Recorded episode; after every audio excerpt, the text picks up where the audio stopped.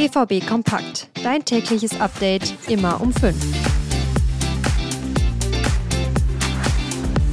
Trotz klarer Unterlegenheit hatte Borussia Dortmund beim unentschiedenen Leverkusen die Chance auf den Sieg. Einmal war es Niklas Füllkrug kurz vor Schluss mit der Gelegenheit. Eine andere Möglichkeit wurde aus Sicht von Edin Terzic vom Schiedsrichter vereitelt, denn ein vom Dortmunder Coach geforderter Elfmeter Pfiff blieb aus und löste anschließend hitzige Diskussionen aus. Das ist unser Top-Thema heute. Außerdem gab es bei Borussia Dortmund ein Comeback nach langer Verletzungspause. Schön, dass ihr zuhört hört hier bei BVB Kompakt. Ich bin Daniel Immel. Edin Terzic war vorgestern not amused. Der Dortmunder Coach forderte Elfmeter für ein vermeintliches Foulspiel an Karim Adeyemi. Der Elfmeter Pfiff blieb aus und deshalb wütete Edin Terzic auch noch nach dem Spiel. Schiedsrichter Daniel Siebert verteidigte seine Entscheidung gestern. Für ihn ist es auch noch mit etwas Abstand kein Elfmeter. Er sagte, der Kontakt am rechten Oberschenkel von Adeyemi war so minimal, dass er nicht ursächlich den Sturz auslöste. Siebert kann den Frust des Trainers und die Streitbarkeit des Elfmeters zwar verstehen, allerdings hätte er dann nach eigener Aussage zuvor auch einen Strafstoß für Leverkusen pfeifen müssen. Auch in dieser Situation entschied Siebert nicht auf Elfmeter. Das vermeintliche Foulspiel an Leverkusens Palacios kommentierte Terzic übrigens nicht.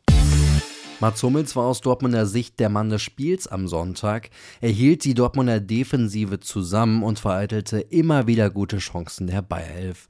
Werfen wir jetzt mal noch einen Blick auf andere Spieler vom BVB. Gregor Kobel zum Beispiel war einer der Lichtblicke im Spiel. Der Schweizer machte eine gute Figur, war aber beim Gegentreffer der Leverkusener machtlos. Hätte Marcel Sabitzer das 1 zu 0 nicht ja, grandios eingeleitet, wäre es wahrscheinlich ein schlechtes Spiel von ihm geworden. Er hatte eine hohe Fehlpassquote und konnte das Spiel auch nicht so richtig gut aufbauen. Marco Reus musste mehr gegen als mit dem Ball arbeiten, hatte einige gute Balleroberungen, mehr aber auch nicht.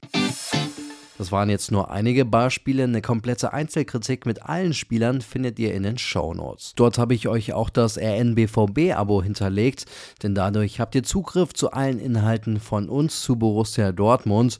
Das lohnt sich total. Ihr bekommt jede Entwicklung zu Borussia Dortmund mit und das als einer der ersten. Das Abo kostet drei Monate lang nur drei Euro. Im Sommer war Thomas Meunier noch kurz vor dem Absprung bei Borussia Dortmund. Ein möglicher Wechsel zerschlug sich, da sich der Belgier bei dem Testspiel das Jochbein brach. Und so blieb der verletzte Meunier in Dortmund. Nach einer langen Zeit voller Frust gab es am Wochenende Grund zur Freude für ihn.